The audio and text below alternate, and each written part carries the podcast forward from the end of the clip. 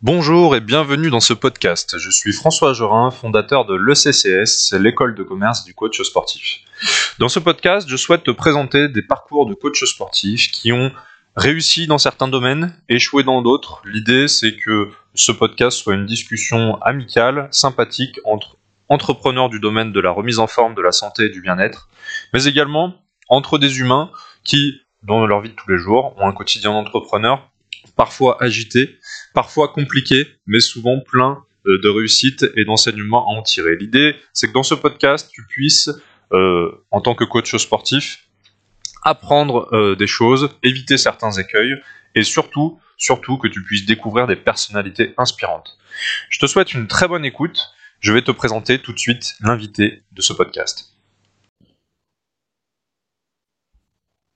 Alors aujourd'hui, je suis heureux, très heureux d'accueillir Laurence. Euh, Laurence Broussier, comment vas-tu Laurence? Ah bah écoute, je vais très très bien. Euh, je rentre d'une séance de marche nordique, donc je suis en pleine forme. Là, vous ne voyez pas à l'écran, mais Laurence, je, me permets de dénoncer. Laurence a une très belle laine polaire. Il doit faire froid là où, là où tu es. Euh, ça va, tu as eu du beau temps quand même ou... Ça, non, ça allait, ça allait. Il commençait à pleuvoir, là il pleut beaucoup, donc euh, je suis rentrée juste à temps. Ah bah, super. Bah, écoute, je suis très content de t'avoir dans le podcast aujourd'hui. Donc, euh, j'aime bien l'habitude de dire aux gens quand je connais les gens. effectivement, Laurence, ça fait, euh, on se connaît, on se connaît un petit peu puisque pour raconter la petite histoire, il y a quelques mois, Céline, qui est une élève coach sportif qui suit mon accompagnement, me dit tiens, écoute, je suis très content de ton accompagnement et j'en ai parlé à une certaine Laurence. Et donc, effectivement, Céline m'a mis en relation avec toi. Et puis, bah, derrière, on, a travaillé sur plusieurs projets. Bah, du coup, est-ce que tu peux te présenter un petit peu pour ceux qui ne te, connaîtraient pas parmi euh, nos auditeurs? Alors, euh, donc, euh, je m'appelle Laurence Broussier. donc, je suis basée sur Nancy, dans l'est de la France. Donc, on n'a pas un temps merveilleux. C'est pas la meilleure période en ce moment. Euh, je suis éducateur sportif, enfin je suis dans le métier depuis 2008. Euh, j'ai fait une reconversion professionnelle. Euh, j'ai d'abord fait une école supérieure de commerce quand j'étais jeune. Et puis j'ai bossé sur Paris dans l'assurance pendant un, un, petit peu moins de 20 ans. Et à l'approche de la quarantaine, j'ai eu comme un, bah, la crise, quoi.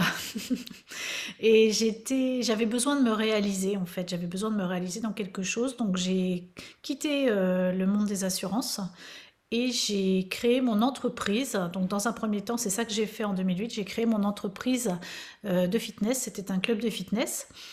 Et puis, euh, j'ai tout de suite passé mon CQP ALS, donc certificat de qualification professionnelle animateur de loisirs sportifs pour avoir le droit d'encadrer des séances parce que en fait il me manquait euh, des profs. J'avais pas assez de profs pour ouvrir ma salle et puis ça m'a bien plu c'était pas du tout prévu comme ça au départ mais voilà ça s'est fait comme ça et puis ça m'a bien plu et l'année suivante je suis rentrée euh, en formation BPGEPS en même temps que je, gérais ma salle hein. et c'était un BPGEPS qui était en 24 mois parce que sur euh, Orléans euh, Formasat euh, métier du sport, le BPGEPS c'est en 24 mois. Ce qui fait que j'ai été diplômée en 2011 du BPGEPS. À l'époque, AG2F, uniquement cours collectif, je n'avais pas de salle de musculation. Donc ça, c'était mon petit parcours pour changer de, métier. Et donc euh, ça, c'était dans le centre de la France, dans le département d'Eure-et-Loire hein, que j'étais. Et il y a 4 ans, je suis rentrée sur Nancy et là, je, me suis mise à mon compte euh, toute seule. Donc, je suis euh, profession indépendante et je suis prof de spécialisée sur le pilate et le yoga. Top. Et euh, qu'est-ce que je veux dire Finalement, parce que ça, fait un peu écho avec, tiens, on en, parlait avant de commencer le podcast, avec, le podcast que j'ai fait avec Eric Copet, où effectivement, il me racontait effectivement sa reconversion. Du coup, la question qui me vient à l'esprit, c'est, mais finalement, qu'est-ce qui pousse euh, à se reconvertir dans le domaine du sport? C'est quoi, toi, qui, a fait que tu as choisi ce domaine-là, et en particulier le, domaine du coaching sportif pour te reconvertir? Alors, le, fitness, pour moi, c'est vraiment quelque chose qui m'a sorti d'une grosse merde en fait. donc quand je parle du fitness, Bon, j'ai 54 ans et j'ai commencé à faire du fitness, j'avais une vingtaine d'années. Donc bon, c'était le fitness d'il y, a, y a longtemps. C'était celui de euh, Véronique et Davina, avec qui j'ai fait des cours d'ailleurs. Euh, donc c'était pas le même esprit que maintenant. Hein. C'était, vraiment différent. Et quand j'étais plus jeune, encore avant mes 20 ans, euh, j'ai eu des problèmes de, avec l'alimentation. Et j'ai fait d'abord de l'anorexie et ensuite de la boulimie. Et ça, euh, autant l'anorexie, moi j'étais perso, tout le monde était inquiet pour moi, mais alors moi j'étais très très bien pendant cette période-là. Par contre, la boulimie, j'en ai beaucoup souffert. Euh, c'est très douloureux à la fois émotionnellement et puis physiquement parce que alors après j'ai fini par prendre du poids. Beaucoup même enfin beaucoup pour moi. Je suis pas très grande hein, je mesure 1m60 donc euh, j'avais je pesais 65 67 kilos. Je me souviens plus trop mais c'était énorme. Enfin pour moi c'était énorme. Et quand je suis arrivée à Paris pour euh, travailler. Euh, j'ai tout de suite euh, été me adhérer à des clubs de fitness. Puis à l'époque, on prenait l'abonnement pour un an. Hein. on passait par le comité d'entreprise. Enfin, c'était quelque chose qui était bien réglé comme ça. Et j'étais, je faisais partie des, comment ça s'appelle, des hyper fréquentantes. Vous les appelez Monique, Nicole. Enfin bref. je faisais partie des hyper fréquentantes, c'est-à-dire que je, suis devenue vraiment accro euh, du fitness. Puis alors à l'époque, c'était cool parce qu'on avait des cours de rock. Euh, je me souviens, j'ai pris des cours de rock avec Valérie Delorme, qui était la, chorégraphe des Vagabonds à l'époque, pour ceux qui connaissent tout ça. Euh, donc c'était vraiment super sympa. Il y avait une, convivialité qui était très très élevée. Et puis surtout, bah, moi, je me suis sortie de ma boulimie avec ça. Euh, puisque ça m'a régulé à la fois euh, mon émotionnel, mon stress et puis aussi bah, le poids hein, clairement. Euh, et, je suis devenue vraiment accro au fitness. Et puis comme je suis très sportive, bah, j'ai fait toujours plein de trucs, de la course à pied, du roller, du vélo, enfin bref, euh, des randonnées. J'ai fait tout le temps, euh, du temps de ma vie parisienne, en fait, j'ai fait plein plein de choses. J'ai fait les randonnées du vendredi soir à Paris, c'était super sympa. pareil, on a vraiment bien rigolé. Euh, et puis, bah, donc ça, c'était ma vie perso, en fait. Et puis, bah, il y avait ma vie pro. Et dans ma vie pro, bah, j'étais ambitieuse, hein. j'ai fait une école de commerce, donc je voulais, euh, j'étais euh, chef de projet au départ dans le marketing, puis après j'ai voulu encadrer une équipe, j'y suis arrivée, je suis devenue euh, chef de service, tout ça, dans une grande boîte d'assurance. Puis en fait, je me suis rendu compte que devenir chef de service dans une boîte d'assurance, bah, en fait, ça faisait juste remonter d'un cran. Euh, c'est-à-dire que j'avais toujours autant de chefs au-dessus de moi et que j'avais beaucoup plus d'enquiquinement, on va dire, et que je devais non seulement euh, gérer en dessous euh, bah, les états d'âme des, chefs de projet, et puis au-dessus, les états d'âme de la patronne et de celui d'au-dessus et encore de celui d'au-dessus. Bon, j'avoue que ça m'a pas super plu. Enfin, alors, j'ai trouvé un certain épanouissement dans le fait d'apporter euh, du bien-être à mon équipe. Par contre, euh, cette histoire de strate hiérarchique, en fait, ça, a été une grosse déconvenue pour moi parce que je me suis dit, mais finalement, euh, ça sert à rien d'être chef de service si ce n'est accumuler un petit peu plus de problèmes. Bon, j'avais un peu plus d'argent, mais encore, c'était pas faramineux. Donc, ça m'a euh, ça m'a déjà fortement déplu par rapport à mon ambition dans les, dans les assurances. Euh, et puis ensuite, il y a eu un autre paramètre, c'est que je suis devenue maman. J'ai eu euh, donc mon fils et je suis passée, à l'époque, on pouvait passer à 4 5 de temps avec un enfant, je ne sais pas si c'est toujours possible. Et puis, j'avais beaucoup de transport, ce qui fait que je me suis retrouvée au placard. Donc, parce que dans une entreprise d'assurance, quand on fait, on est chef de service, qu'on fait du 4-5e, et qu'en plus on est enquiquiné dans les transports, qu'on peut pas faire des horaires à rallonge, euh, bah, c'est pas favorable pour l'évolution professionnelle. Donc, je me suis retrouvée au placard. En plus, il y avait des fusions à l'époque, etc. Donc, tout ça mis bout à bout, euh, j'ai fait, euh, on va dire, comme une espèce de dépression, quoi, je pense. Hein. on peut dire euh, comme ça. C'était pas un burn-out, mais bon, j'étais pas, j'avais plus aucune motivation. Et euh, j'en avais ras-le-bol, je me souviens, je disais, j'en ai marre d'être payée pour penser. Je n'étais payée que pour penser. Euh, je, je créais plus rien, alors qu'avant, quand j'étais juste chef de projet, je créais encore pas mal de choses, j'avais pas mal de réunions avec les opérationnels. Là, le fait d'être remonté d'un cran et en plus d'être au placard, euh, je passais mon temps à penser et j'ai eu vraiment cette envie de réaliser. Et le seul endroit où je me sentais bien, bah, c'était dans un club de fitness. Et à l'époque, il y avait, c'était la grande, le grand boom des lady moving, euh, club de femmes, etc. Et je m'entraînais dans un club pour femmes qui était juste à côté de la tour Montparnasse, euh, puisque je travaillais là-bas. Et je me suis dit, mais c'est super sympa ce petit truc, c'est pas très grand en surface, euh, il y a une convivialité, il y a une ambiance que j'aime bien, j'aimerais bien faire ça. Et puis en fait, bah, je l'ai fait. Donc j'ai commencé à ouvrir mon club avec euh, au départ, pendant la première année, un club dédié aux femmes. C'est incroyable, je trouve que ça revient vraiment fréquemment, euh, que ce soit euh, les personnes qui se lancent dans l'entrepreneuriat, effectivement, généralement, il y a toujours un moment, soit une mise au placard, soit effectivement des burn-out, soit des trucs assez, assez durs qui finalement, bah, c'est ça qui va après être la motivation pour se lancer en indépendant. Et puis, euh, sur l'aspect, se reconvertir en tant que coach sportif, j'ai l'impression aussi qu'il y a cette idée de euh, tiens, moi, le sport m'a aidé à, résoudre mes problématiques, donc j'ai envie, moi, de, aussi d'aider d'autres personnes à, à, leur tour résoudre leurs problématiques.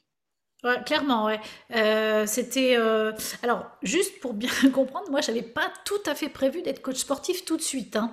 Je voulais d'abord ouvrir la salle, la gérer, la faire fructifier et après devenir coach sportif. Sauf que, euh, sauf que bah, il me manquait, je crois qu'il me manquait 15 heures de cours. Hein, j'avais parce que c'était un circuit, c'est le système des circuits et, nous on avait décidé d'animer le circuit, de pas laisser le circuit sans personne.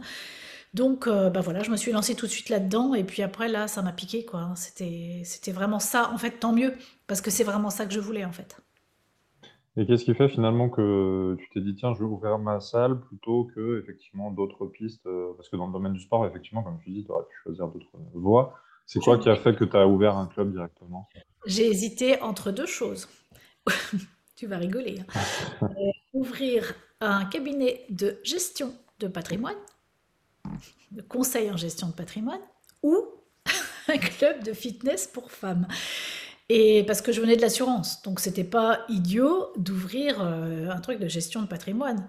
Puis en fait, euh, j'ai réfléchi. Bon, j'ai fait une étude de marché. Euh, j'ai fait une étude de marché sur Châteaudun, là où j'étais, et des cabinets de gestion de patrimoine. En fait, il y en avait déjà pas mal.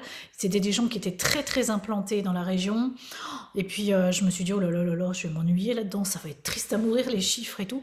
Et alors que des clubs de fitness, en fait, il y avait un vrai besoin là-dedans. Donc donc voilà, j'ai foncé. Et puis le, le, papa de mon fils m'a soutenu. Donc hop, ça s'est fait relativement vite en fait.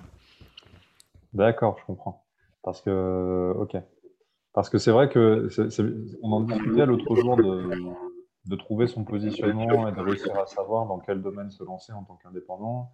Et du coup, je comprends pourquoi tu es sensible sur cette question-là, puisqu'effectivement, toi, du coup, tu as hésité entre bah, ce que tu savais un peu déjà faire en lançant un cabinet de conseil ou effectivement te lancer sur un truc que tu savais pas forcément faire, mais qui te passionnait et qui. Euh, ouais. je suis pas sûre d'avoir tant réfléchi que ça, euh, François, tu vois. Je suis pas certaine. Hein. Euh, quand je fais Qu'est-ce qui a fait du coup que tu as choisi l'un plutôt que l'autre euh, je dirais que ça a été euh, le... je ne m'imaginais pas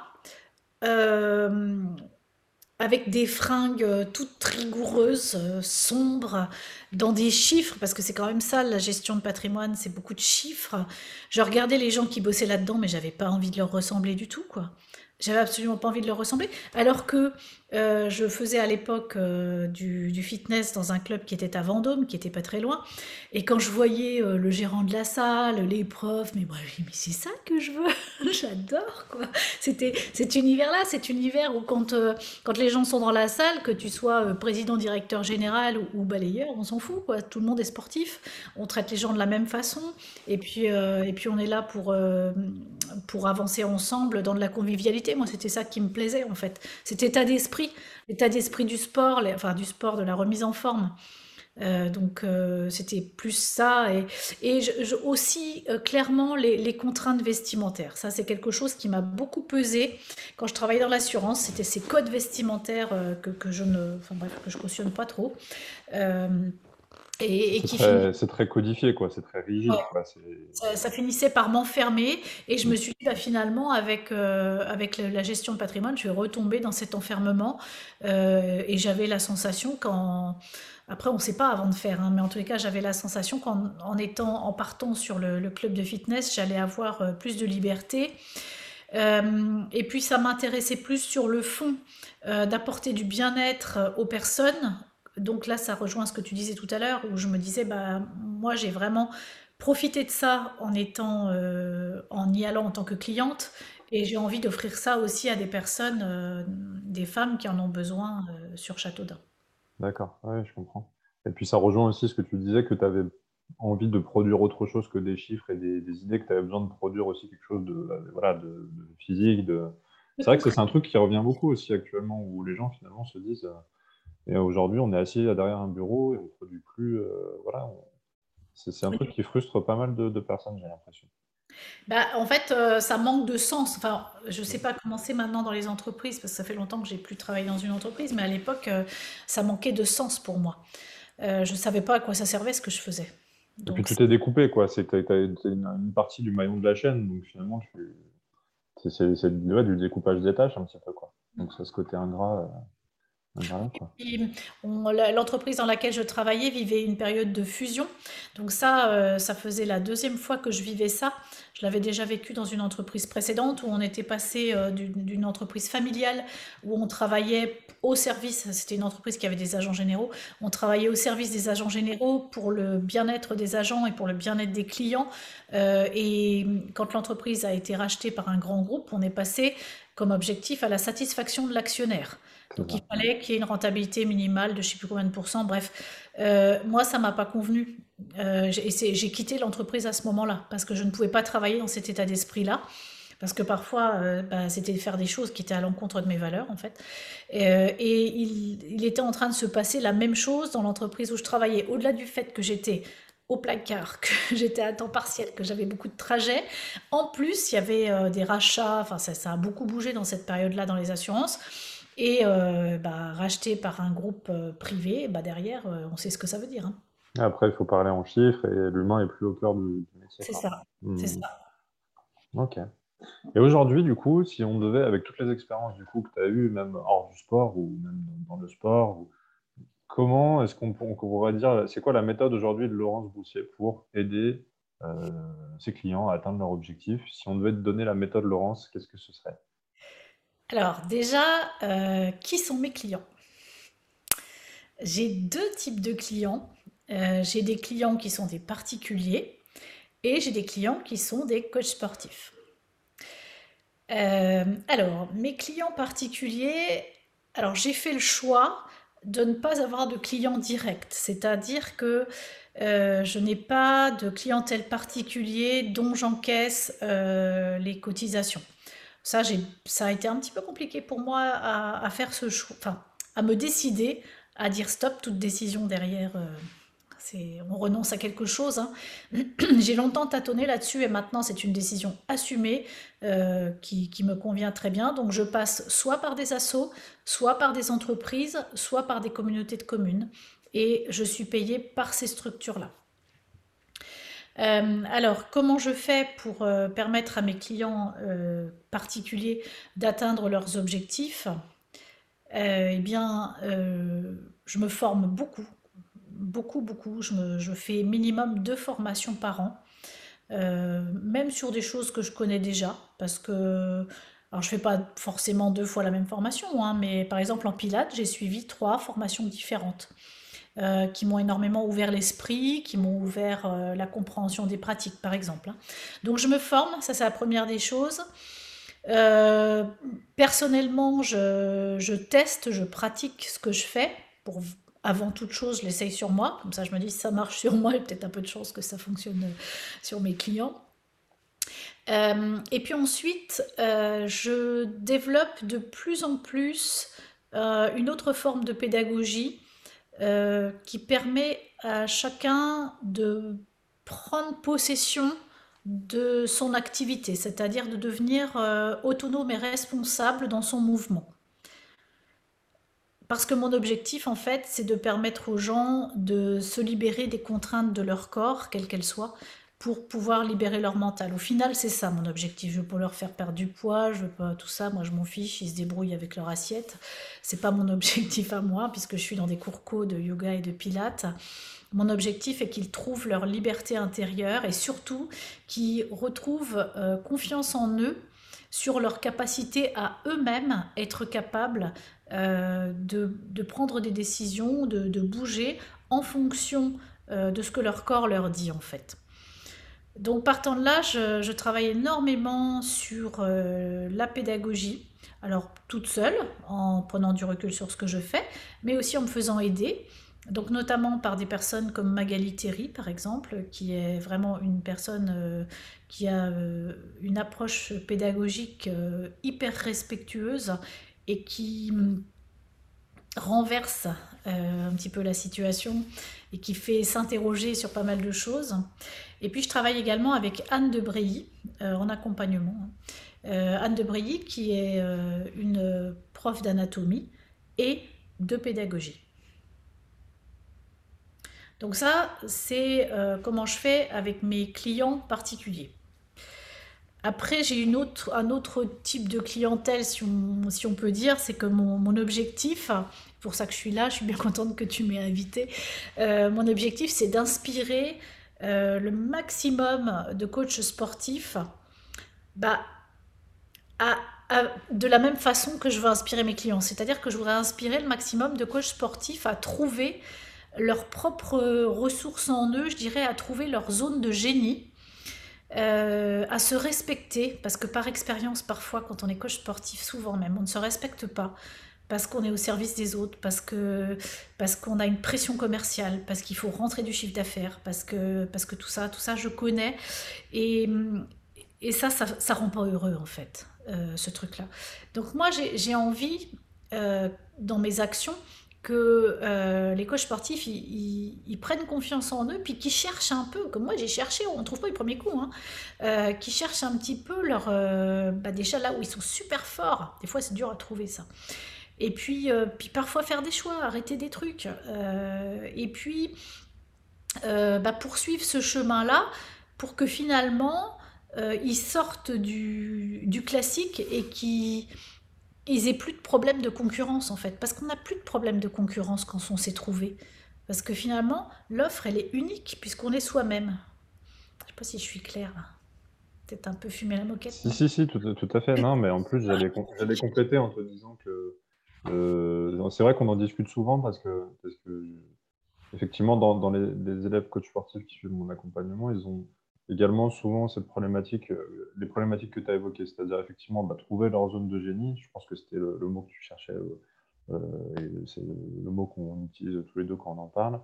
Et le fait effectivement de devoir des fois faire des choix et choisir c'est renoncer, donc des fois de refuser de faire telle ou telle prestation, soit parce qu'elle va être sous-payée, soit parce que ça leur plaît pas, soit parce que ouais, trop de déplacements, etc. Et c'est vrai que non, non, je, trouve qu'effectivement, euh, ça, ça, prend tout son sens. Euh. Et, à travers de, comment dire, de quelle façon, du coup, est-ce que tu aimerais les, aider, ces, ces coachs? Ah bah alors je les aide déjà, hein, je les aide avec des partenaires, je ne suis pas toute seule. Je les aide avec Réussir son BPGEPS, qui est avec Frédéric Balusso, qui est un de mes partenaires. Euh, donc, qu'est-ce qu'on fait? Ben, On écrit des articles pour les inspirer. On fait des lives, on fait des posts, on, anime. Enfin, moi, j'anime un groupe, le groupe Réussir son BPGEPS, donc qui comporte des personnes qui ont envie de devenir coach sportif, des personnes qui sont en train de passer leur BPGEPS et des personnes qui sont déjà coach sportif.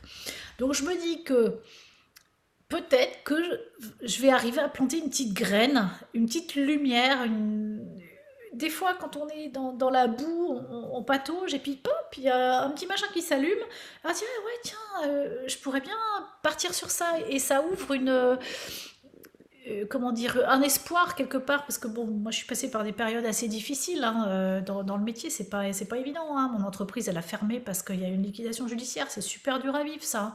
Euh, après, il a fallu rebondir derrière, je me suis remise à mon compte, ben, c'est pareil, j'ai la trouille de me planter, comme voilà, c'est, logique de par ce que j'ai vécu, puis quand on est indépendant, on fait toujours un peu cacamou à certains moments.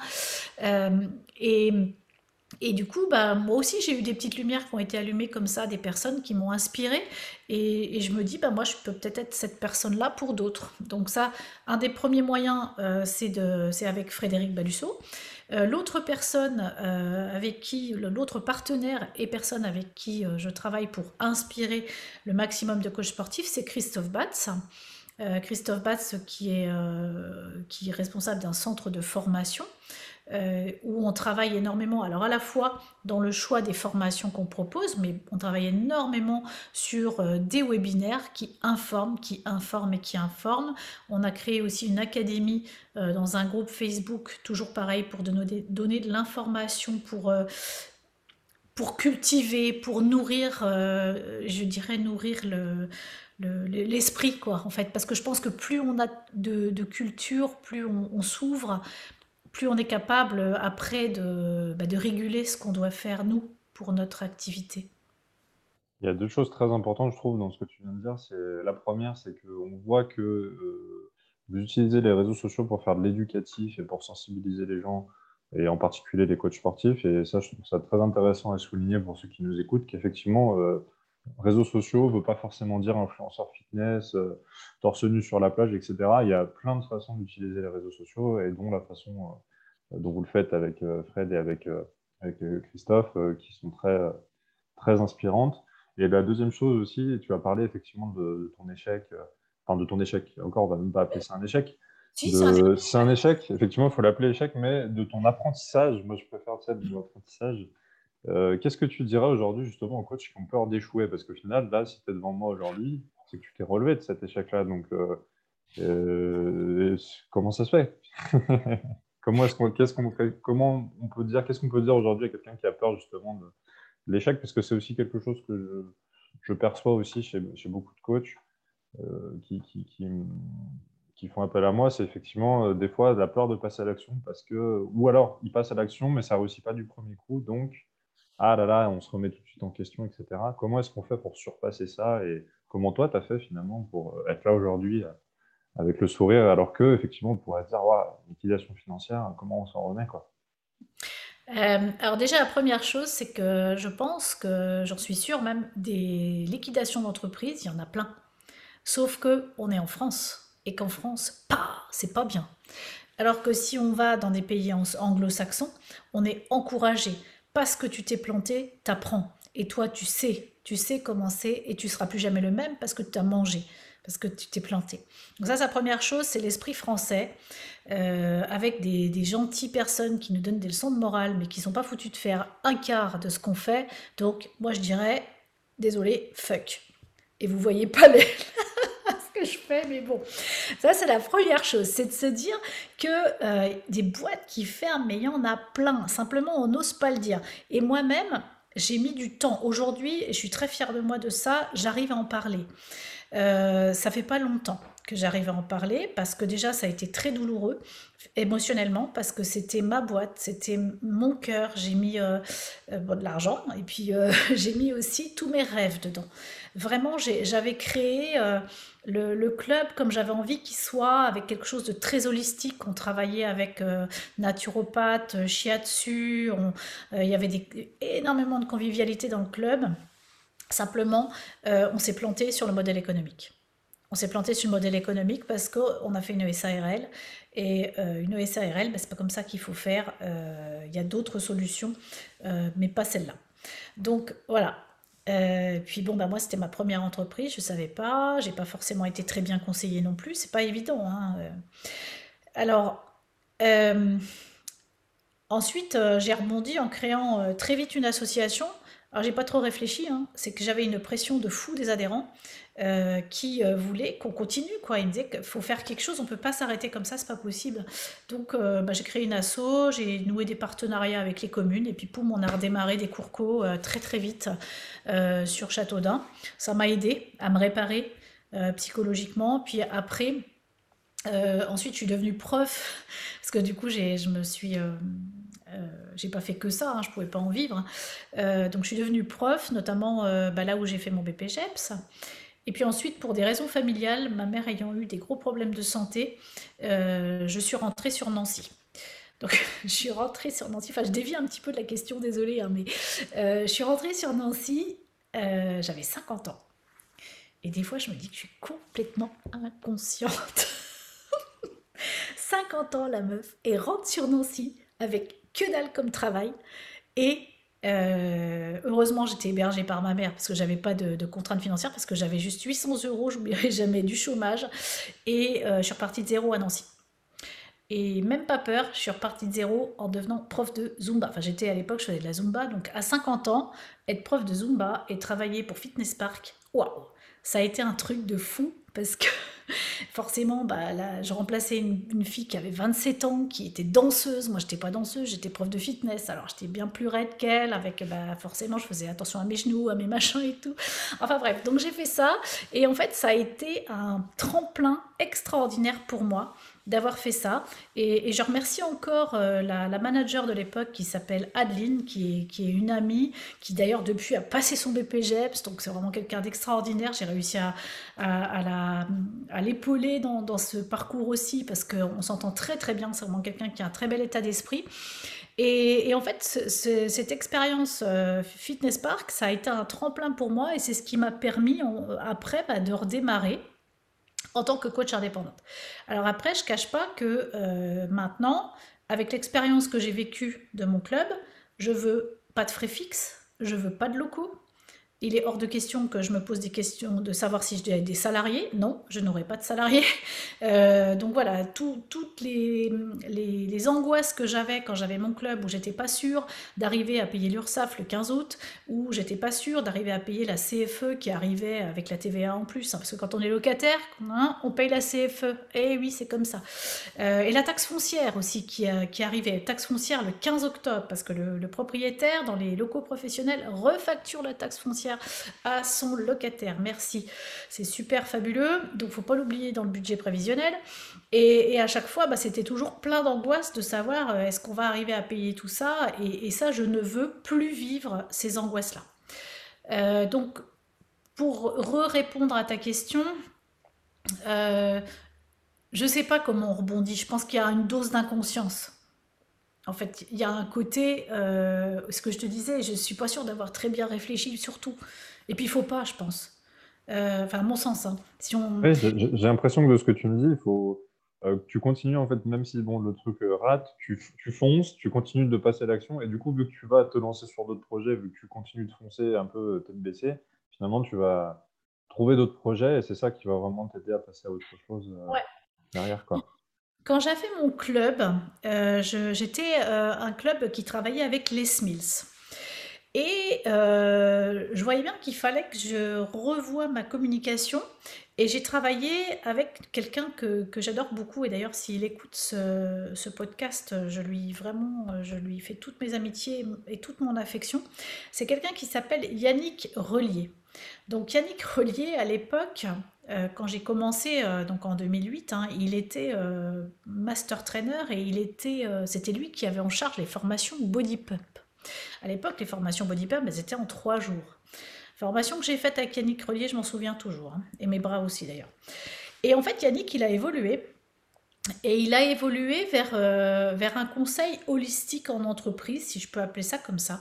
Et je, je l'avais pris comme consultant et il m'a fait travailler sur mon pourquoi pourquoi tu as créé ta boîte, pourquoi tu fais ça, pourquoi malgré les difficultés tu es toujours là, etc.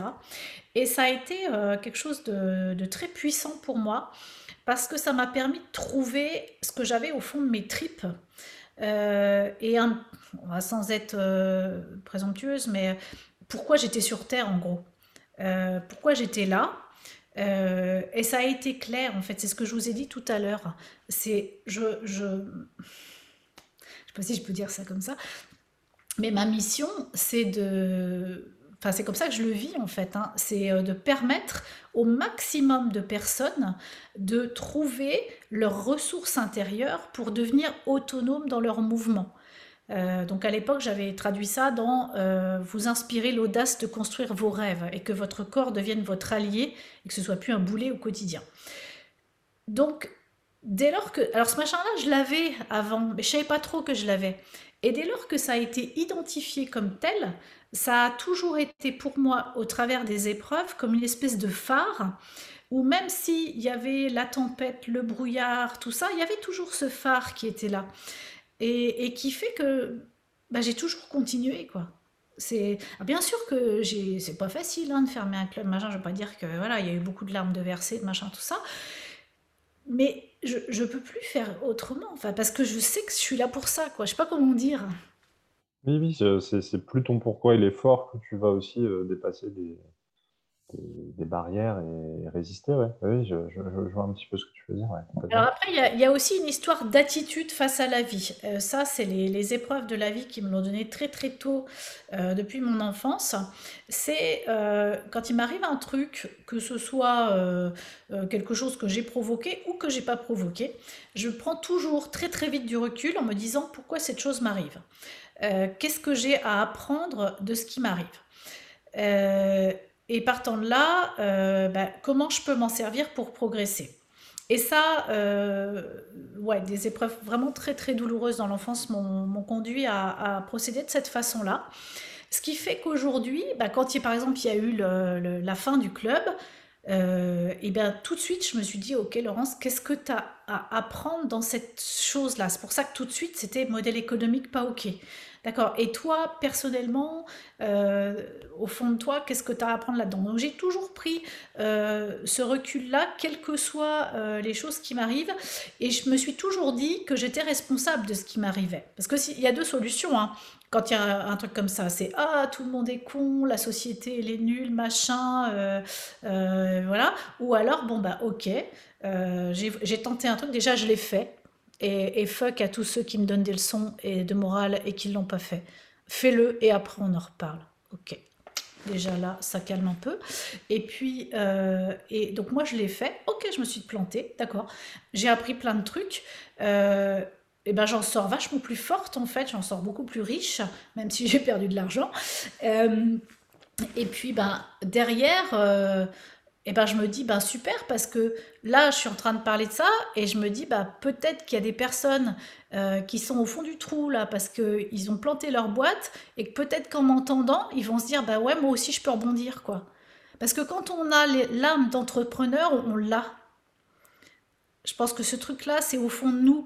Et, et, tous ceux qui, je pense, qui sont un jour ou l'autre devenus chefs d'entreprise, seuls ou avec des salariés, peu importe, je pense que ce jour-là, on ne peut plus revenir en arrière, on peut plus redevenir salarié, c'est pas possible. Pas possible, les incohérences, on les voit tout de suite, les, machins, on les supporte plus. Enfin, moi, c'était ça, quoi. J'ai essayé, hein. J'ai essayé. Mais non, c'est pas possible. Je peux pas, je peux plus.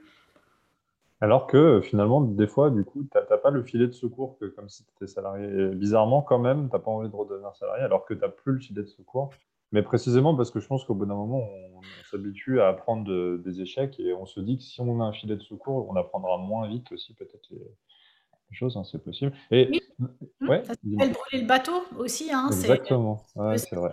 Euh, c'est pour ça que je disais qu'il faut une dose d'inconscience, parce que si tu réfléchis trop, tu vas pas, quoi. C'est vrai, je suis d'accord avec toi. Ouais, c'est vrai. C'est vrai que c'était trop cartésien, euh, bah, tu ne prends pas de risque. Quoi.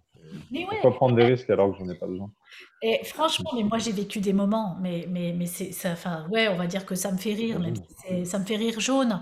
Quand j'étais en redressement judiciaire, il faut fournir des tableaux. Ça aussi, c'est un truc à raconter, quoi. Mais c'est juste il y a en redressement judiciaire, il y a la boîte qui est en train de crever, et puis il y a tous les vautours qui tournent autour. Les juges, machin, les, euh, tous ces gens-là, qui se font payer. Et juste la boîte, elle essaye de s'en sortir, et eux, ils te foutent les factures sur le dos. Il faut, juste quand même être conscient de ça. Bon, le redressement judiciaire, ça facilite quand même. Moi, j'ai eu de la chance parce que j'ai vraiment été très bien environné. Euh, ça coupe les, dettes. Hein. On n'est plus obligé de, payer les crédits, tout ça. Mais enfin, euh, quand euh, le mandataire il envoie les factures, c'est quand même des factures. Hein. Et du coup, il fallait que je fournisse des tableaux prévisionnels pour donner confiance, tout ça. Mais honnêtement, on n'en sait rien de ce qu'on met dans les tableaux prévisionnels. Comment je pouvais savoir que j'allais avoir 400 adhérents, 417 adhérents? Des fois, ça se jouait à, trois pétouilles, quoi. Mais c'était... Enfin, on n'en sait rien. On ne sait pas. Donc finalement, on ne sait jamais. On, met en œuvre les moyens les plus... Les meilleurs selon ce qu'on pense à ce moment-là, mais on ne sait pas. Un peu de la com, j'ai l'impression. quoi. C'est tu donnes confiance à des, des, investisseurs ou des gens à qui tu dois de l'argent, etc. Mais c'est ouais, c'est de la com, quoi. tu ne veux pas savoir. C'est Mais c'est exactement ça. créer de la confiance, quoi. Mais comme aujourd'hui, euh, l'état économique de la France est basé uniquement sur la confiance. hein. Parce que si la France était une entreprise, il y a longtemps qu'elle aurait fait faillite. hein. Ah bah ça c'est clair. On va, on va pas digresser trop loin, parce qu'on pourra en parler deux heures. Et notamment, toi, justement, si on reste sur cette idée de euh, dès que tu vois euh, une épreuve, tu te dis qu'est-ce que je peux en apprendre? Comment est-ce que tu as fait euh, pour la période qu'on a traversée depuis deux ans avec les confinements, etc., la crise sanitaire? Comment est-ce que toi, du coup, tu as vécu la chose? Est-ce que du coup, tu as réussi direct à se mettre dans cet état d'esprit de Allez, qu'est-ce que je peux apprendre de cette situation? Ou est-ce qu'il y a eu quand même un moment où tu as bugué? Ou voilà, parce qu'on a tous un peu réagi différemment. Toi, ça a été comment? Alors, euh, le premier confinement, ça m'a soulagée. Parce que, en fait, j'étais crevée. Euh, j'étais épuisée et, je commençais à sentir que je tirais sur la corde rouge euh, quand je donnais mes cours. Et, et dans un premier temps, j'ai été soulagée. J'ai dit, Oh, je vais me reposer. Euh, après, bon, ça a duré peut-être une semaine. hein, je me rappelle plus trop, honnêtement. euh, j'ai pas trop de mémoire sur ces trucs-là. Oui, Une semaine de vacances, on était tous contents. C'est après que.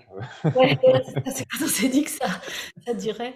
Euh, ensuite, euh, j'ai tenté des trucs. J'ai j'ai tenté d'être VDI. Donc VDI pour des produits alimentaires, comme on est souvent sollicité quand on est coach sportif. Et c'était génial que je le fasse, parce que je me suis rendu compte que ça ne me plaisait absolument pas. Donc, du coup, voilà, pareil, ça a dû durer 15 jours. C'était assez vite, hein, parce que je m'en suis rendu compte assez vite. Mais bon, au moins j'ai joué le jeu, parce que comme j'avais plus mes cours, bah, j'avais le temps de m'en occuper. Euh, et, non, c'était vraiment pas pour moi, pour plein de raisons, donc euh, ça ne me convenait pas. Donc ça aussi, ça a été, ça m'a permis d'éliminer ça. Euh, après, j'ai eu une petite période de frustration parce que je regardais euh, sur les réseaux sociaux euh, des gens qui disaient Ah, ça y est, j'ai utilisé le temps pour créer je ne sais quoi, dont je rêvais depuis je sais pas combien de temps. Oh je dis Mais moi, je crée rien du tout, quoi. Moi, je me repose et j'ai même pas envie de créer en plus. Donc, j'a- j'avais un peu, je me disais Mais t'es pas normal, quoi, parce que c'était. euh, voilà. Euh, donc ça, ça a été la, troisième phase. Alors après, combien de temps ça a duré Sincèrement, je ne me souviens plus. hein. Euh, et puis ensuite, il est apparu que je ne pouvais pas laisser mes adhérents donc sans rien. Donc là, je me suis dit qu'il fallait que je leur donne, que je leur dise déjà que je pensais à eux euh, et que je leur donne quelque chose pour qu'ils bougent. Parce que je voyais bien que l'histoire allait durer et que et ce qui m'inquiétait, parce que je sais que j'ai des adhérents qui sont des adhérentes, sont des femmes euh, qui sont seules euh, parce qu'elles sont veuves, parce que voilà. Et, je me disais, mais ces femmes-là, elles doivent être super isolées. Donc j'ai demandé à l'association l'autorisation de pouvoir communiquer directement avec les adhérents et j'ai commencé à faire des vidéos que j'ai mis sur YouTube. Bon, c'était comme c'était, mais bon, j'ai filé des trucs à mes adhérents. D'ailleurs, je les ai mis en public. Voilà, c'est pas merveilleux, mais, c'est. C'est, puis ça me faisait plaisir en fait euh, de leur faire ça. Ça me permettait de maintenir le lien avec eux. Je leur envoyais des mails, etc. Ils me faisaient leurs petits retours, donc c'était sympa. Euh, et puis, j'ai dû faire ça 15 jours, 3 semaines, je me rappelle plus trop. Et puis à un moment, j'ai bugué. J'ai pu réussir à rien créer. Bon, alors bah, je me suis pas forcée. En fait, j'ai dit, j'arrive plus, j'ai plus d'idées. Euh, donc voilà. Et puis je crois que c'est après que on a commencé à lancer des cours en vidéo. Parce que je me suis dit, en fait, j'arrive plus. euh, Parce que ça, oui, parce que la situation durait. Je me rappelle plus trop comment ça s'est passé. On a été en semi-déconfinés. Je sais plus trop comment c'était. Enfin, en tous les cas, les clubs de fitness étaient fermés, les assos étaient fermés. Et, et je me suis dit, pourquoi j'arrive plus à faire de vidéos? Bah, C'est parce que j'ai pas mes adhérents, je les vois pas. Donc si je les vois pas, je peux pas créer des trucs comme ça juste en regardant ma caméra. Donc euh, bah, je, regardais un peu comment ça pouvait se passer et j'ai proposé tout de suite à l'association de faire des cours euh, en vidéo. Donc on a fait euh, des cours par Zoom. J'ai commencé à me mettre à ça. Et alors en même temps, il y a Magali qui m'a donné, Magali Terry, dont j'ai parlé tout à l'heure, euh, qui m'a donné un sérieux coup de main. C'est qu'elle a lancé des ateliers pédagogiques où on devait euh, se coacher en Zoom. Alors au début, j'ai fait de la grosse résistance au changement. Ouais, moi je pourrais jamais coacher en vidéo, machin, c'est pas pour moi, gna gna. Elle m'a mis en team avec quelqu'un que j'adore, donc du coup, on était toutes les deux, on s'est très très bien entendues. Et j'ai découvert qu'en fait, c'était énorme, qu'on pouvait vraiment faire du beau travail euh, avec de la vidéo. Et, c'est là aussi où je me suis dit, bon, bah, ok, Banco, on y va euh, pour l'assaut. Et j'ai commencé à donner les cours en vidéo et j'ai adoré ça. Mais vraiment, j'ai adoré, adoré, adoré parce que déjà j'étais chez moi, euh, j'avais pas besoin de me déplacer, je voyais mes adhérents progresser euh, et j'ai commencé à mettre en œuvre d'autres techniques pédagogiques parce que forcément, euh, c'est pas la même façon de travailler et j'ai trouvé ça super, super enrichissant. Donc ça, c'était au premier confinement. Après, euh, en septembre, bah, enfin, on a tenté de redémarrer un truc, mais on sentait bien que ça allait pas trop aller. Et puis, euh, dès le mois de novembre, bah, là, nous, on était prêts, en fait. Hein, euh, on était prêts avec, avec l'assaut, on était prêts avec les adhérents, même les adhérents. J'ai une cliente de 80 ans, enfin, une adhérente de 80 ans, c'est bon, elle se connectait sur, sur Zoom, elle savait régler tout, enfin, voilà, quoi. Donc, quand les gens disent qu'ils ne maîtrisent pas la technologie, c'est parce qu'ils n'ont pas envie, en fait. Hein. Euh, et en fait, on a fait cours en vidéo bah, jusqu'au mois de mai.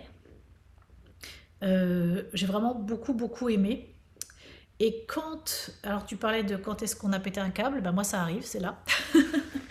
quand on a été déconfiné en mai, je sais plus trop quand est-ce que c'était, euh, mai-juin par là, euh, l'asso m'a demandé de reprendre les cours en live et là j'ai bugué. J'ai bugué, j'étais... En, présentiel, tu veux dire? Oui, en présentiel, pardon. Ouais, j'ai bugué, j'étais épuisée. Alors je l'ai fait un peu, mais j'étais mais vraiment épuisée, épuisée peut-être d'avoir porté euh, tout ça. Je sais pas pourquoi, puis je veux même peut-être pas trop le savoir, euh, c'est comme ça. Et, et, du coup là j'ai ouais, j'ai eu un scratch. ça a fait un scratch, c'est érase. Et, et, donc, euh, bah après, je me suis reposée, j'avais pas le choix. De toute façon, j'étais. Donc, mon bugage, il est là. Et Oh, qu'est-ce que ça a changé? Euh, Je me suis recentrée. Je me suis dit qu'il fallait que je donne pour cette année, en tous les cas, moins de cours. Euh, parce que bah, j'avais un, gros épuisement qui faisait que si je donnais, j'avais 17-18 heures de cours l'année dernière, que si j'en donnais autant, bah, j'allais plus être... Euh, plus avoir ma fraîcheur en fait, parce que je pense que ce que mes adhérents aiment bien, c'est que je raconte pas mal de bêtises, je me renouvelle souvent, je les surprends, je les, embête, etc. Et là, j'y arrivais plus. Je rabâchais mon truc, euh, enfin voilà. Et je me suis dit, si je garde autant de cours, je vais, je vais pas y arriver. Je sentais bien que j'étais à, bout de force. Donc j'ai fortement réduit mes heures de cours. Donc cette année, je n'en ai plus que 7. Et puis il y avait aussi un autre truc, c'est, bah, je pense que tous les coachs ils connaissent ça, c'est que je bossais tous les soirs. Sauf le vendredi. Donc euh, je ne voulais plus euh, parce que j'avais goûté à ça, en fait, hein, de, d'être chez moi, euh, de, voilà, de, profiter euh, bah, de mon fils, de mon ami, tout ça. Et donc, je ne voulais plus travailler tous les soirs. Donc, j'ai aussi fait ce choix. Donc, quand je parlais tout à l'heure de renoncer, bah oui, j'ai renoncé. j'ai renoncé à, à, des heures de boulot pour n'avoir qu'une soirée en présentiel et une en distanciel. Euh, donc, ce qui fait que, bah, et je suis contente d'avoir fait ce choix. Et alors, ce qui est complètement dingue, euh, parce que je, suis sûre qu'il y a une loi universelle qui fait que quand on fait de la place pour quelque chose, autre chose arrive. Euh, ce qui est complètement incroyable, c'est que dès lors que j'ai annoncé à mon asso, elle n'était pas trop contente au départ, hein, que je baissais mes heures, que je n'en gardais que 4, et eh bien la semaine qui a suivi, j'ai eu des opportunités que se sont ouvertes pour des cours du midi. Donc, euh, voilà quoi. Et ça, je pense que c'est vraiment une loi universelle. Et tu vois ce que ça m'a appris, par exemple, pour euh, rebondir sur ce que tu disais avec euh, le, fait d'avoir fermé l'entreprise, c'est que je pense quand on a très très mal, après, le fait de, de risquer d'avoir mal, on n'a plus peur de ça. Parce que, en tout cas, je, je vais parler pour moi. Ça, ça désensibilise vois ce que tu veux ça te désensibilise un peu à la douleur comme euh, un boxeur euh, s'habituerait un peu à prendre des coups. Euh, après, ça fait moins mal la fois d'après, non? C'est pas ça que tu veux ah, dire? Non, ça fait mal pareil. Ok, ok. non, non, mais je n'en ai plus peur, dans le sens où je sais que je peux le dominer. Je sais que je peux me redresser de ça. Ok. ça diminue pas la douleur, mais tu sais que tu vas, tu vas survivre et que tu vas t'en remettre. Ouais. Alors, on va dire que ça, diminue la douleur, ça diminue la portée émotionnelle parce que euh, j'ai perdu, j'ai perçu, pardon, que j'avais fait un gentil mélange quand j'avais mon entreprise. C'était mélanger moi, mon cœur et l'entreprise. L'entreprise est une entreprise. Mon cœur, c'est mon cœur. Et ça, j'ai bien compris que j'avais trop mis d'affect dedans. Et même si bah, c'est quand même génial quand on crée une boîte, on y met tout son cœur, ben non, non, non, c'est une entreprise. C'est une entreprise. Alors, c'est facile à dire comme ça, hein, mais c'est vraiment euh, ce que je m'efforce euh, de faire maintenant quand je crée des trucs, c'est du professionnel. Mon cœur, il est autre chose, il est pour mon fils, il est pour ma famille. Euh, voilà. Donc ça, c'est peut-être pour ça aussi que bah, la portée est moins grande. Mais bon, ça fait mal quand même de se planter. Hein, faut pas... c'est clair. Mais je vois ce que tu veux dire. C'est après, tu sais que tu que tu peux l'encaisser, que tu peux t'en remettre et que c'est pas des et, ça, et ça rend super plus fort en fait. Hein. Mm. Alors il y a aussi un autre truc, hein, c'est quand, euh, enfin ceux qui ont vécu ça euh, peuvent peut-être le dire, le, en témoigner aussi. Euh, moi, c'est que maintenant les signaux d'alerte, ça clignote tout de suite. Hein. C'est-à-dire que avant, je me le suis pris boum dans la tronche, je l'ai pas vu arriver ou, j'ai essayé de remédier, mais j'avais pas les bons moyens. En tous les cas, c'est quand même arrivé assez vite. maintenant, ding ding, ça clignote avec des des alertes euh, que, je vois bien avant. Donc du coup, je suis capable de prendre des mesures bien avant qu'il y ait le problème. Et ça, euh, c'est une grande force en fait. C'est euh, voilà. pour, reprendre, pour reprendre l'image de la boxe, tu te prends un coup et la fois d'après, du coup, tu vas, tu vas quand même, tu vas l'esquiver un petit peu, quoi. C'est, mais c'est exactement ça. C'est parce que tu le vois arriver avant et tu sais même en fait que ton adversaire il va faire ça tu le sais parce que tu le détectes, as des peut-être son regard, son je sais pas quoi. Euh, euh, bah là, dans, avec l'entreprise, c'est la même chose. quoi. C'est des signaux euh, qui sont pas forcément chiffrés d'ailleurs, hein, qui peuvent être uniquement sur le, le, kinesthésique. On a beaucoup de ressentis hein, quand on est dans le business, hein, je trouve, au-delà des chiffres, et qui font que bah, ça sent pas bon. Euh, donc hop, hop, hop. voyons, prenons du recul, étudions la situation. Est-ce que c'est vraiment le bon choix? Bon, après, moi, j'avoue que je les petites techniques personnelles euh, où je me dis que si euh, je lâche prise sur un truc, donc là c'est ce que j'ai fait, euh, je fais ça presque tous les jours, d'aller marcher en marche nordique où je me vide la tête. Et en fait je me dis que si j'arrête de faire fonctionner mon, mon mental, enfin c'est pas que je me dis, c'est que je le fais et ça marche. Si j'arrête de faire fonctionner mon mental, les solutions elles viennent toutes seules. j'ai des évidences qui arrivent j'ai des, infos qui viennent, quoi, euh, sans aller les chercher. Et je pense, euh, pour en avoir euh, longuement parlé avec Christophe Batz, Christophe qui m'a beaucoup épaulé dans les moments où j'étais pas bien parce que la boîte avait fermé, et après on en a longuement rediscuté derrière, que en fait c'est ce genre de choses qui fait qu'on se crée notre chance. C'est vraiment un état d'esprit de, s'autoriser à croire qu'on peut avoir de la chance et de la créer en fait.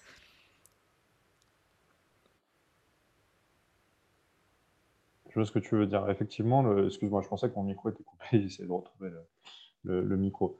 Effectivement, bah, ça c'est aussi hyper intéressant. Mais euh, qu'est-ce que, euh, comment dire, pour, pour, aborder également le sujet suivant, comment est-ce que ça, tu as réussi euh, est-ce que ça a également modifié ta, notion, ta, vision de l'argent? Est-ce que, euh, typiquement, puisque là on parlait d'encaisser les échecs, etc., et de, la capacité à s'en remettre, est-ce que au niveau financier, tu as réussi à retrouver ça aussi?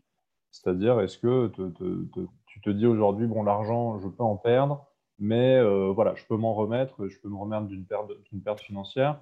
Est-ce que ça a aussi développé des réflexes bah, je, vois, que tu as commencé un petit peu à en parler quand tu dis que euh, aujourd'hui, par exemple, tu ne veux pas remonter une structure en physique, de nouveau avoir des salariés, etc. Euh, j'ai l'impression qu'au niveau de l'argent aussi, ça a recréé t'a créé aussi des réflexes. Est-ce que voilà, ta relation avec l'argent, est-ce qu'elle a évolué euh, par rapport à tout ça? Ah oui, ah bah, clairement. Hein. elle a clairement évolué. quand l'entreprise a été fermée et qu'ensuite je suis revenue sur Nancy, euh, je me suis dit, bah tiens, j'ai fait euh, l'ICN, l'Institut commercial de Nancy, je vais aller voir ce qu'ils font. Euh, donc c'est la première chose que j'ai faite hein, quand je suis arrivée sur Nancy, je me suis inscrite à tous les trucs que j'ai trouvés. toutes les manifestations, j'ai fait plein de connaissances, des personnes qui sont restées des amis d'ailleurs maintenant. Je suis allée au cinéma, dans les trucs de femmes, la soirée femmes au Kinépolis, etc. Et je me suis retrouvée dans une animation créée par mon école, enfin l'école que j'ai faite, l'ICN Business School. Et il y avait notamment une conférence, un atelier sur l'ikigai. Ah, je ne savais pas ce que c'était que ce machin-là. Donc j'ai écouté, je trouvais ça vachement intéressant. Donc en gros, ce que j'en ai retenu, tout du moins, c'est que pour trouver le bonheur absolu, les Occidentaux ont aménagé ça dans un modèle euh, compréhensible par notre cerveau d'occidental, ou pour trouver le bonheur absolu, et donc en l'occurrence euh, la, prospérité, euh, il faut créer une activité dans laquelle euh, que cette activité pardon, soit ce que j'aime faire, ce que je sais faire, ce qui est utile au monde. Ah, moi, je me disais, mais ça, moi, je l'avais quand j'avais ma boîte.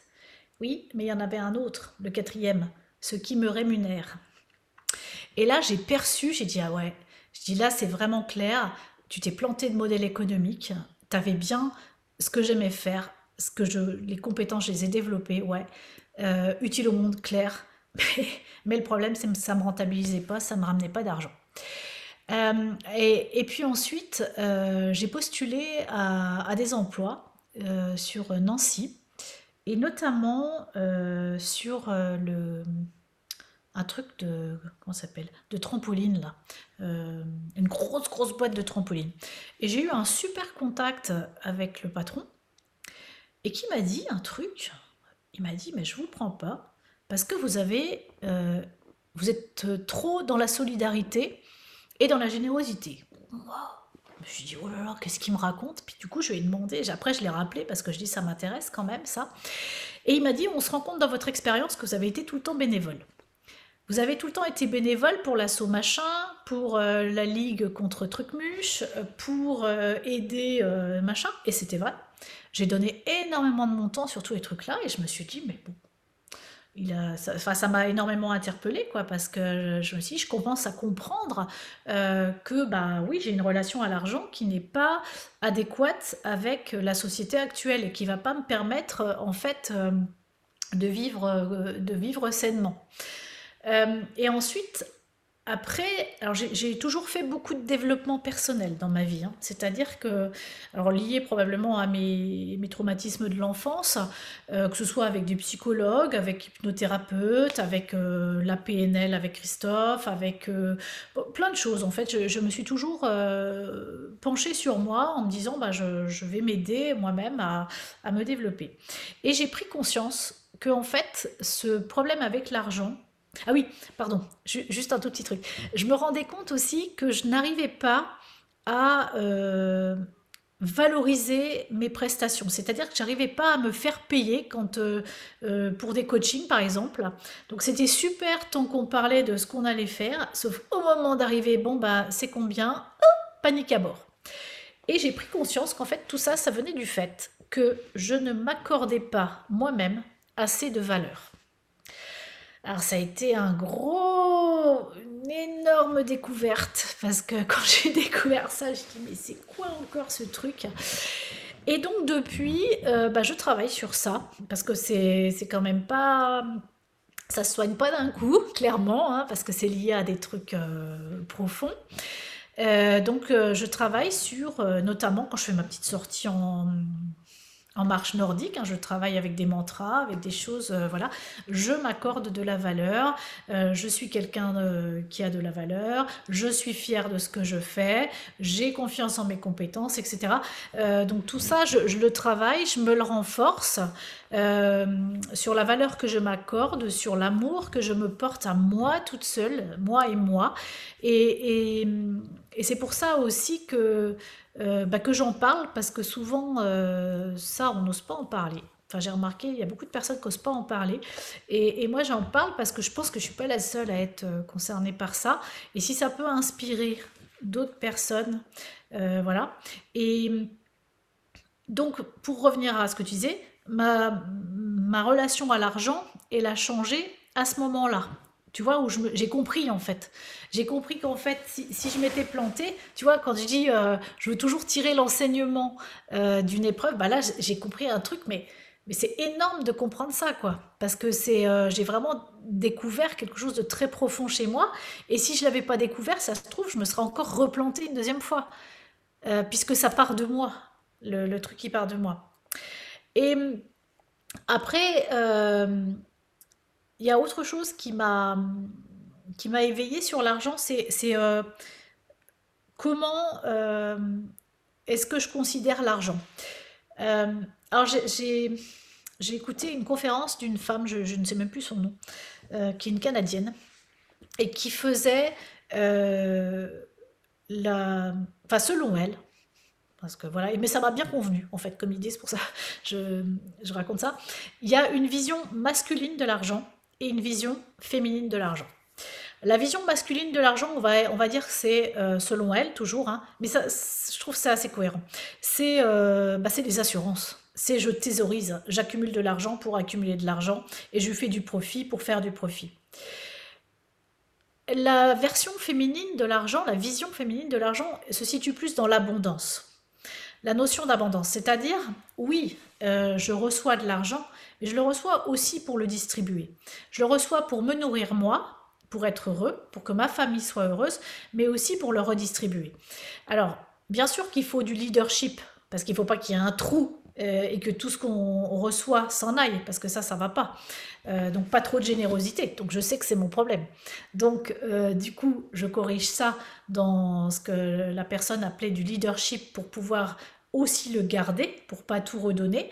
mais en tous les cas, cette notion d'abondance me plaît parce que bah, y a une forme de justice dedans que, je trouve, euh, puisque bah, en tout cas ça me convient, euh, puisque bah oui, je, vais travailler pour euh, gagner de l'argent, mais déjà je gagne de l'argent uniquement par des choses dans lesquelles je crois, parce que je sais qu'elles sont bonnes pour les autres et qu'elles valent ce prix-là.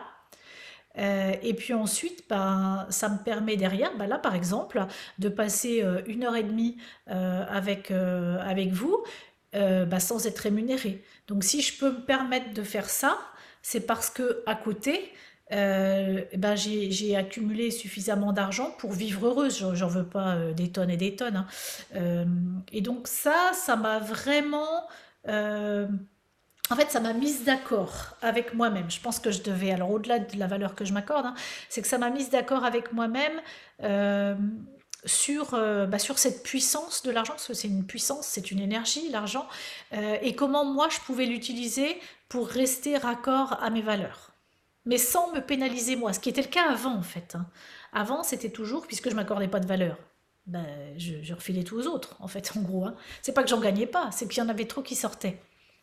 Je trouve qu'après, c'est vrai que euh, comment dire, l'argent, ce qui est bien aussi, c'est de pouvoir le partager. Quoi. Après, effectivement, il faut le juste milieu. Et et pas se mettre en danger. Mais c'est vrai qu'il y a aussi ça quand tu, entre guillemets, fais de l'argent, quand tu gagnes de l'argent, c'est de aussi après pouvoir le partager, euh, euh, soit directement en donnant à des personnes qui sont en difficulté, soit juste en, voilà, en, partageant des choses avec les gens, des événements, des moments, etc. Ou comme tu dis là, finalement, même partager ton temps finalement bah, euh, avec d'autres. Alors j'ai bien pris conscience de ça aussi, c'est que mon temps valait de l'argent. Alors ça, cette euh, conscience-là, ça a été au premier confinement. Alors ça a été un électrochoc. Ah oui, mais c'est vrai. C'est pour ça que j'ai arrêté de faire des cours euh, sur YouTube. Ça y est, ça, revient parce que j'avais oublié. Euh, c'est que en fait, je me suis rendu compte que, bah, encore une fois, je donnais mon temps.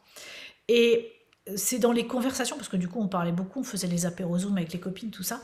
Je me suis dit, mais je suis en train de donner toutes ces années de formation que je me suis payée, parce que j'ai toujours payé mes formations, c'est très récent que j'utilise mes budgets, euh, tout, ce temps que j'ai passé aussi à me former, à travailler, à réfléchir, à me remettre en question, mais ça, je suis en train de le donner euh, quelque part, euh, bah, de le brader, quoi. et, là, je me suis dit non, euh, comme j'étais dans ce changement d'état d'esprit, je m'accorde de la valeur, je me suis dit non, j'ai de la valeur, donc dorénavant, je ne travaillerai plus sans contrepartie financière parce que ce que je fais a de la valeur. Et ça a vraiment été un, gros changement pour moi. Et, là, euh, encore euh, il n'y a pas très très longtemps, j'ai refusé des prestations parce que j'estimais qu'elles n'étaient pas suffisamment rémunérées par rapport à la valeur que je m'accorde. Donc ça m'a permis d'augmenter mes prix, ça fait du bien.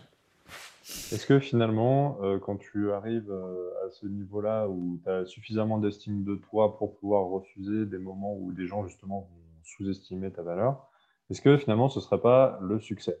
J'en viens à la dernière thématique du podcast. Est-ce que ce ne serait pas ça la définition du succès? Ou en tout cas, toi, serait comment est-ce que tu définirais le succès, toi, à ta façon, à toi euh, Effectivement, on a tous un peu notre définition du succès, mais si la définition du succès par Laurence Brousset, ce serait, ce serait quoi? Alors moi, dans le succès, il y a la liberté. Ça, c'est la première des choses. Mon succès à moi, il comporte de la liberté.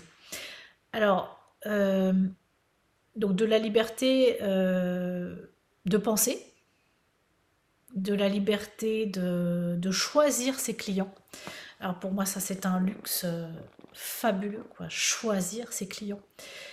Alors pour choisir ses clients, eh ben, ça veut dire qu'il faut avoir travaillé en amont. On ne peut pas dire euh, comme ça tout de suite quand on débute, bah non, machin, je veux pas de toi, euh, parce que voilà. Hein. ça veut dire qu'il faut avoir suffisamment d'assises et bah, d'autres clients pour pouvoir en refuser donc choisir ses clients, euh, la liberté, alors dans la liberté, bah, il y a de l'argent. Parce que si on n'a pas d'argent, on n'est pas libre. Euh, puisque moi j'ai été au RSA hein, quand j'ai fermé ma boîte. Euh, bien sûr, au même moment, forcément dans ces cas-là, il y a tout qui merde. J'ai quitté le père de mon fils, j'étais au RSA. on n'est pas libre hein, quand on est au RSA. Euh, il y, a, zéro liberté euh, parce qu'on peut pas aller où on veut, on peut pas acheter ce qu'on veut. Euh, voilà, quand il y a mon gosse qui au bout d'un moment me dit maman c'est normal que le frigo soit toujours vide, bon, ça, ça, fait mal au ventre. Hein. Donc, donc dans la notion de liberté, il y a l'argent. Alors l'argent, non pas pour, pour faire prendre des bains comme Picsou qui plonge dans ses billets, mais juste pour vivre, vivre confortablement. Euh, et puis prévoir euh, l'avenir, notamment, bon, moi c'est mon enfant euh, qui compte beaucoup pour moi, c'est mon fils, hein, pour ses études, voilà, pour, bah, pour son, l'épauler dans, les, dans le démarrage de sa vie comme, comme moi j'ai été épaulée dans le mien.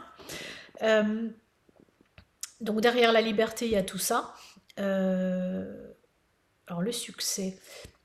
Bah, c'est aussi surtout ouais, la liberté de penser, en fait, la liberté de penser, la liberté d'être soi-même de, pouvoir, euh, euh, de pouvoir afficher des idées, ou pas les afficher d'ailleurs, on fait ce qu'on veut, on n'est pas obligé de les afficher, en tous les cas de les avoir, euh, celles qui nous plaisent, en fait, qui nous conviennent à nous.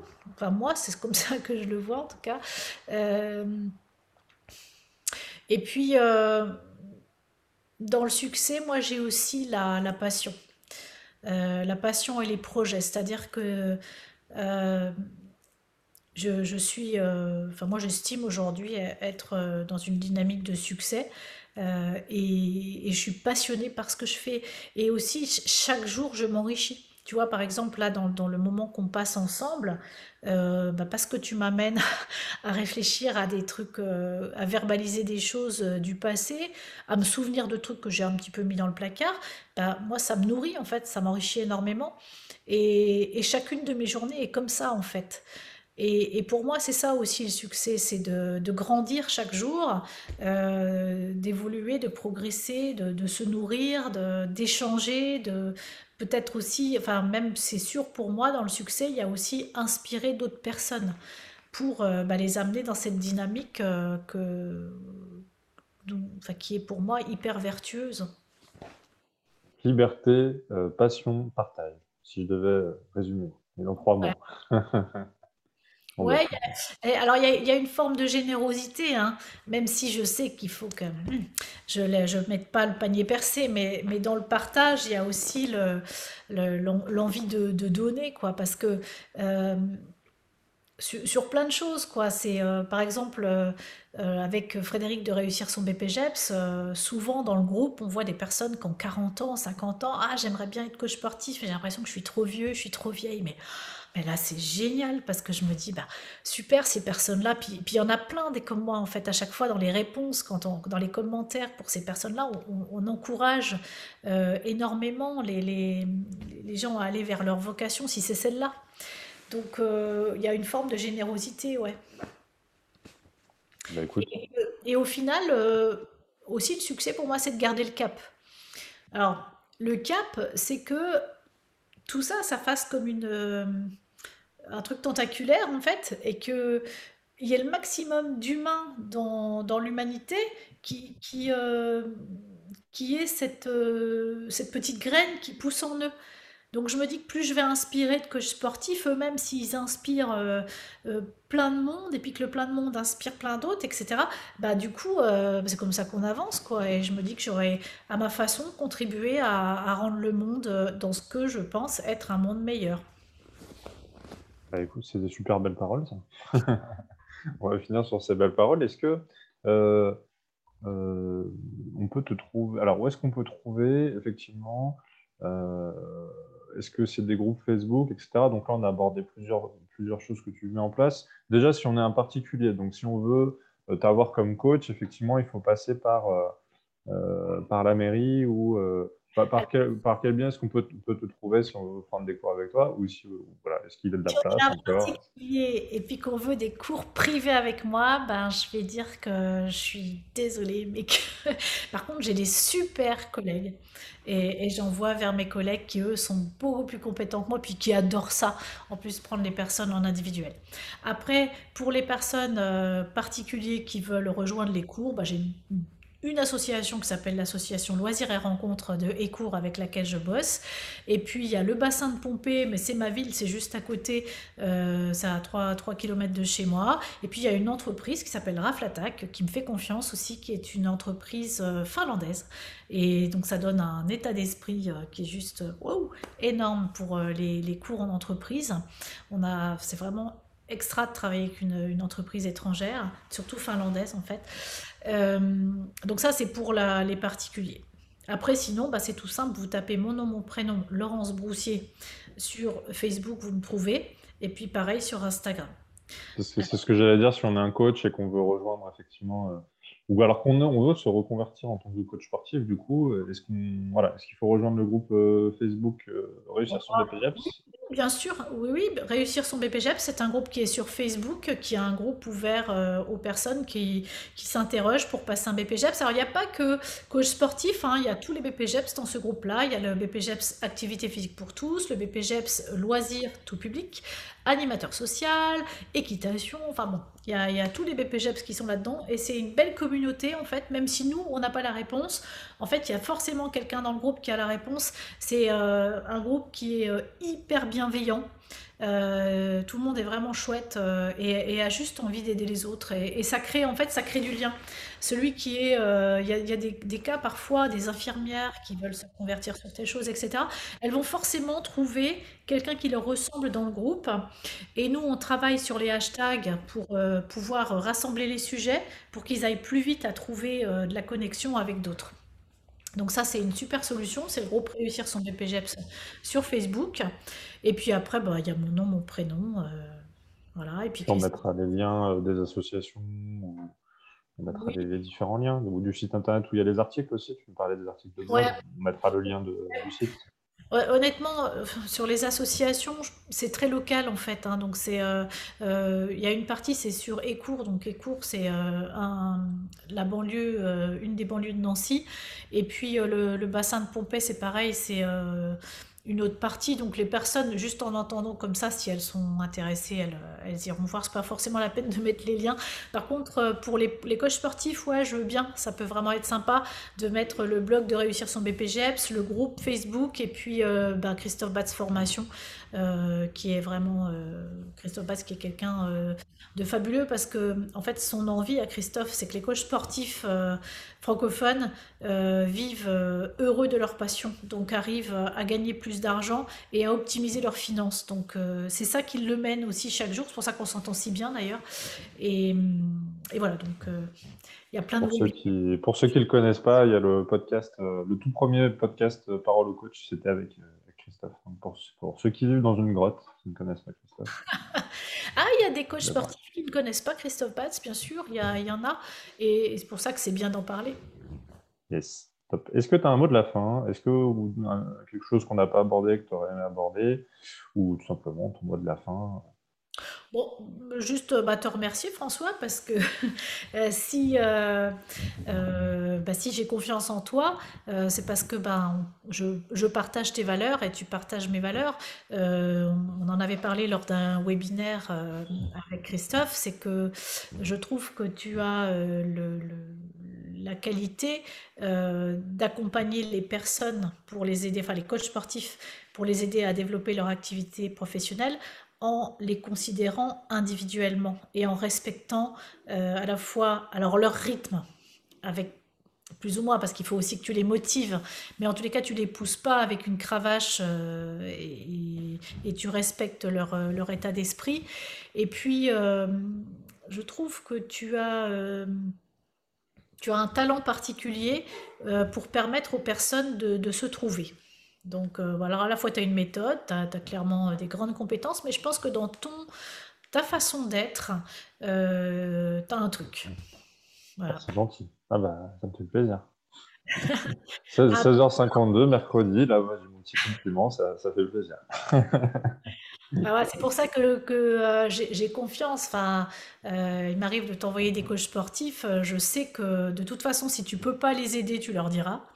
Euh, tu es honnête, tu vas pas forcer des ventes. Enfin, tu vois, je suis vraiment. Et puis que si tu les aides, tu vas vraiment leur apporter ce dont ils ont besoin, ça j'en suis sûre. De toute façon, je l'ai vécu avec Céline. Hein, donc. Euh, bah, écoute, merci à toi. Euh, moi, de te remercier d'avoir répondu présente à l'invitation.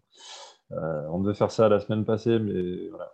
Pour la petite anecdote, j'ai la voiture qui m'a. Je t'ai sorti, oui, comme tu m'as dit, je t'ai fait le coup de la panne. la voiture qui a, la voiture qui m'a lâché. Mais voilà, du coup, c'était un plaisir de t'avoir et puis euh, merci euh, pour ta réponse. Et puis surtout, je pense que ce que tu as dit euh, va inspirer beaucoup de, de coachs parce que c'était très, très inspirant et très intéressant la façon dont tu as expliqué ton parcours et, et comment tu as, as, vécu tout ça. Donc, merci, merci à toi. Eh ben avec plaisir. Et puis à bientôt les coachs. À très bientôt. Salut à tous. Merci si tu entends ce message, c'est que tu as été jusqu'au bout du podcast et je t'en remercie et mon invité t'en remercie également. Si tu as été au bout de ce podcast, ça veut dire forcément que ça t'a intéressé, ça veut dire forcément que ça a dû te plaire. N'hésite pas d'ailleurs à me faire un retour en laissant une note ou en laissant un commentaire euh, sous ce podcast.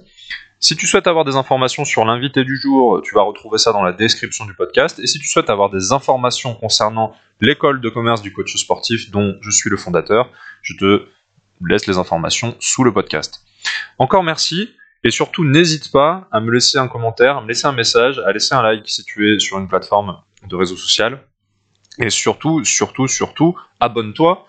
Euh, abonne-toi, laisse ton email pour recevoir les prochaines informations, les prochains podcasts. Et puis, euh, bah, tout simplement, si tu es sur YouTube ou si tu es sur euh, une plateforme de podcast, tu peux accéder tout de suite aux autres podcasts de la chaîne. Je te souhaite une très bonne écoute et à très bientôt pour un prochain podcast.